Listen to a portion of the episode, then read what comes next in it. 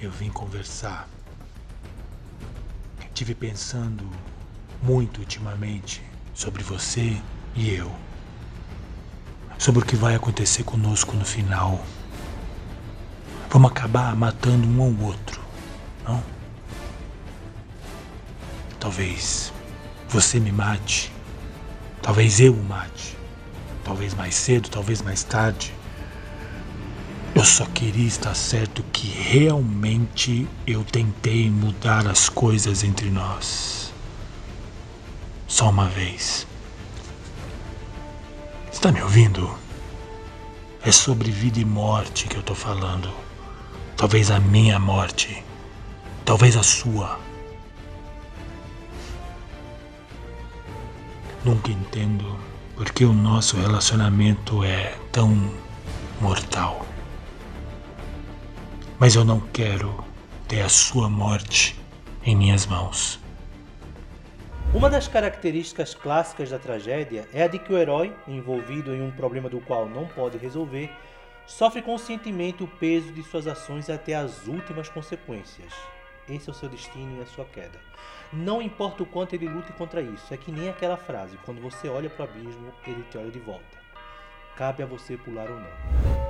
Tomheten är en spegel vänd mot mitt eget ansikte. Jag ser mig själv. Grips av vedervilja och skräck.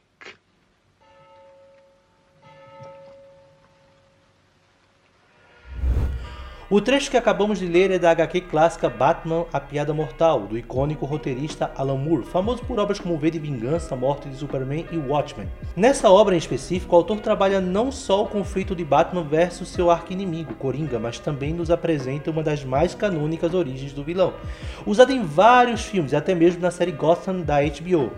Mas não é apenas o enredo que torna essa obra tão magistral. Alan Moore nos responde, ou melhor, tenta nos indagar quando o Coringa se tornou um vilão. Mas o que é um vilão? Bem, uma das definições mais clássicas é o de habitante da vila, mas não é essa a definição que buscamos. Vilão é o que se contrapõe ao herói, e seu propósito estrutural é de servir de oposição ao herói e seus motivos e ações mais conduzem à trama, cujo desfecho será o confronto final entre ambos. O vilão é frequentemente definido pelos seus atos de egoísmo, estupidez, maldade, loucura, crueldade e astúcia, e exibindo um comportamento imoral que põe em risco a segurança pública. Acontece que isso aqui é Batman e nem tudo é tão simples quanto se lê. E aqui vem a pergunta: o que é um herói? E o que faz de Bruce Wayne um herói? Para responder isso, é preciso que vejamos alguns dados sobre o personagem a fim de que tenhamos um olhar mais amplo. Se voltarmos a olhar para a definição de herói trágico, o que sofre conscientemente o peso de suas escolhas, veremos que Bruce Wayne é o típico herói melancólico que é movido pelas angústias de sua existência e que é isso que leva a sua tragédia pessoal. Personagens como Hamlet, Dom Casmurro, BoJack Horseman e os personagens kafkianos. O personagem Batman surgiu na revista Detective Comics número 27 em maio de 1939, concebido por Bill Finger e Bob Kane. Nela, somos apresentados ao milionário Bruce Wayne, que aos 9 anos viu seus pais sendo assassinados na saída do cinema. Tal trauma despertou nele uma sede de vingança, que fez o menino criar um senso de autodisciplina e treinar seu corpo e sua mente para combater o crime. Nessa época, o Batman participava de aventuras detetivescas, com algumas cenas de ação e até com armas de fogo, e a cueca em cima da calça, claro. Esse foi o período da era de ouro dos quadrinhos, que durou até por volta dos anos 50. E esse Bruce Wayne é muito diferente do Bruce sombrio que estamos acostumados a ver. Na verdade, o aspecto mais sombrio foi desenvolvido ao longo dos anos 80, com roteiristas como Frank Miller, o próprio Alan Moore e além de Neil Gaiman e Grant Morrison. Foram esses autores que passaram a dar peso à trama, colocando o Bruce não como um herói imponente que resolve tudo na astúcia e na porrada. Não, esse Batman é alguém que nunca conseguiu superar a morte dos pais e dificilmente consegue estabelecer relações de confiança com qualquer outra pessoa. Muitas vezes ele traz seus próprios sentimentos em nome do seu código de conduta, como em Cavaleiro das Trevas, em que ele deixa de salvar a mulher que ama para salvar Harvey Dent, só para que Gotham tivesse um símbolo de combate ao crime. Ou em Morte na Família, na qual Jason Todd, segundo Robin, está passando por uma crise de identidade e ao invés do Bruce ser um pai presente, ele vai atrás do Coringa. Ao final do arco, Jason é assassinado a golpes de pé de cabra. E ambos os personagens, Harvey Dent e Jason, se tornam vilões. Bruce pode chorar, mas o Batman não. Ele só combate o crime. E combater o crime não é combater as causas da criminalidade, não é tentar com sua fortuna fazer algo que melhorasse a vida dos cidadãos de Gotham, promover uma mudança estrutural, mais escolas, mais oportunidades de trabalho. E detalhe, um dos ramos da indústria Wayne é armas. É sair por aí vestido uma capa de morcego, metendo porrada em geral, tudo isso para vingar os pais assassinados. Bem, e como é que a gente mede o sucesso dessa empreitada? Pelos resultados. Em uma das falas mais emblemáticas da atuação do Batman, o detetive Sloan, aposentado da polícia de Gotham, diz o seguinte: Você mudou o jeito de ser tiro aqui em Gotham City. Um sujeito de capa correndo pela cidade, fazendo quem não presta temer de medo, era para ser nosso trabalho. E se não tivesse saída da polícia, teria sido difícil a minha carreira, porque um mundo novo começou a se formar. O seu mundo. Bem, ainda bem que o comissário aí teve a ideia de colocar o sinalizador, porque de repente começou a aparecer todo tipo de maluco. O Coringa ameaçando distribuição de água na cidade, Harvey Dent recebendo uma dose de ácido e enlouquecendo, e uma insanidade atrás de loucura sem parar. Percebe? O quanto os punhos de Bruce tornaram Gotham uma cidade mais segura. Mesmo com toda a sua fortuna em aparatos tecnológicos, o Batman não consegue vencer os bilhões que ele mesmo atrai. O máximo que ele consegue é enviá-los ao Asilo Arkham, uma espécie de prisão manicômio, de onde eles certamente sairão para atormentar Gotham mais uma vez. Então, por que o Batman é um herói? Uma das formas de responder isso é porque os heróis são arquétipos, ou seja, figuras modelo de alguma coisa. No caso do Batman, ele é um modelo de coragem e virtude, e, e, e o que ele faz é o melhor para o povo e é o que o povo deseja. A justiça, durante muito tempo, foi uma arte performática. O criminoso era punido na praça pública para que o rei demonstrasse sua autoridade de justiça.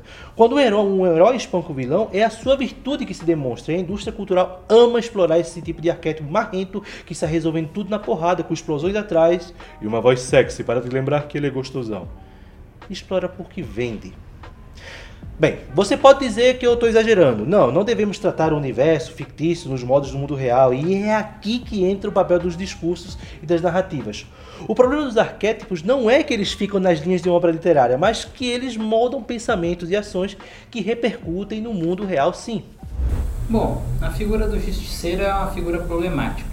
Ao mesmo tempo que hoje as pessoas têm essa facilidade de falar, ah, a pessoa foi lá, cometeu um crime, então eu vou lá me vingar esse é o problema. Nós não fazemos justiça, nós ficamos na, na verdade num ciclo de vingança em cima de vingança. É necessário ter a presença do Estado para aquela pessoa ser julgada e assim ser feita a justiça. É um conceito difícil, a diferença de justiça e vingança, porque a gente pode analisar questões filosóficas do que é justiça, do que seria a vingança. Mas, basicamente, é, quando falamos em legítima defesa, inclusive, a legítima defesa é quando nós nos defendemos de uma agressão injusta é, de terceiro, ou defendemos outra pessoa que está sofrendo uma violência injusta. Esse é o limite né, da legítima defesa. A justiça por si, nós temos um ordenamento jurídico que ela tipifica todos os crimes que tem determinado, tem um rito que deve ser seguido, até aquela pessoa ser indiciada, aquela pessoa ser abrir prazo para defesa. Então existe todo um arcabouço jurídico para chegar a uma determinada sentença e não simplesmente por achismo, numa questão de momento, você ir lá e se vingar da pessoa. Porque se nós começarmos a agir por vingança, por impulso, é, vamos voltar ao faroeste. Quem vai definir o que é certo e o que é errado? Cada um vai olhar de um ponto de vista e vai se imaginar que está correto. Para isso é necessário que o Estado, o Estado esteja presente para delimitar essa liberdade até onde podemos ir. São figuras que hoje, popularmente falando, as pessoas sentem uma certa familiaridade, uma certa empatia. No caso do Batman, né, o Bruce Wayne perdeu os filhos, os pais assassinados, e ele começa então essa empreitada até se tornar o Batman. E as pessoas gostam disso, principalmente os filmes hollywoodianos, quando a pessoa geralmente sofre, algum familiar morre, a pessoa vai atrás e se vinga. Então é, é algo que, que é explorado e está próximo de nós, mas isso não é o correto. O correto sim é seguir o ordenamento jurídico, porque senão essa pessoa ela está extrapolando a legislação, está se tornando um criminoso também, porque ela não respeita as leis e isso destrutura o sistema jurídico brasileiro. Podemos entender que é uma ameaça à democracia. Porque quando nós não confiamos o poder da, da justiça, o poder dessa punição ao Estado, então nós não estamos confiando também na democracia, de certa forma. Então, quando nós incentivamos o justiceiro que faça a justiça com as próprias mãos, nós estamos quebrando, fazendo essa ruptura à democracia. O Brasil tem a força policial mais letal do mundo. Apenas em 2018, 6.220 pessoas foram mortas por agentes de segurança público, o que representa um aumento de aproximadamente 20% em relação ao ano anterior, segundo os dados de 2019 do Fórum Brasileiro de Segurança Pública.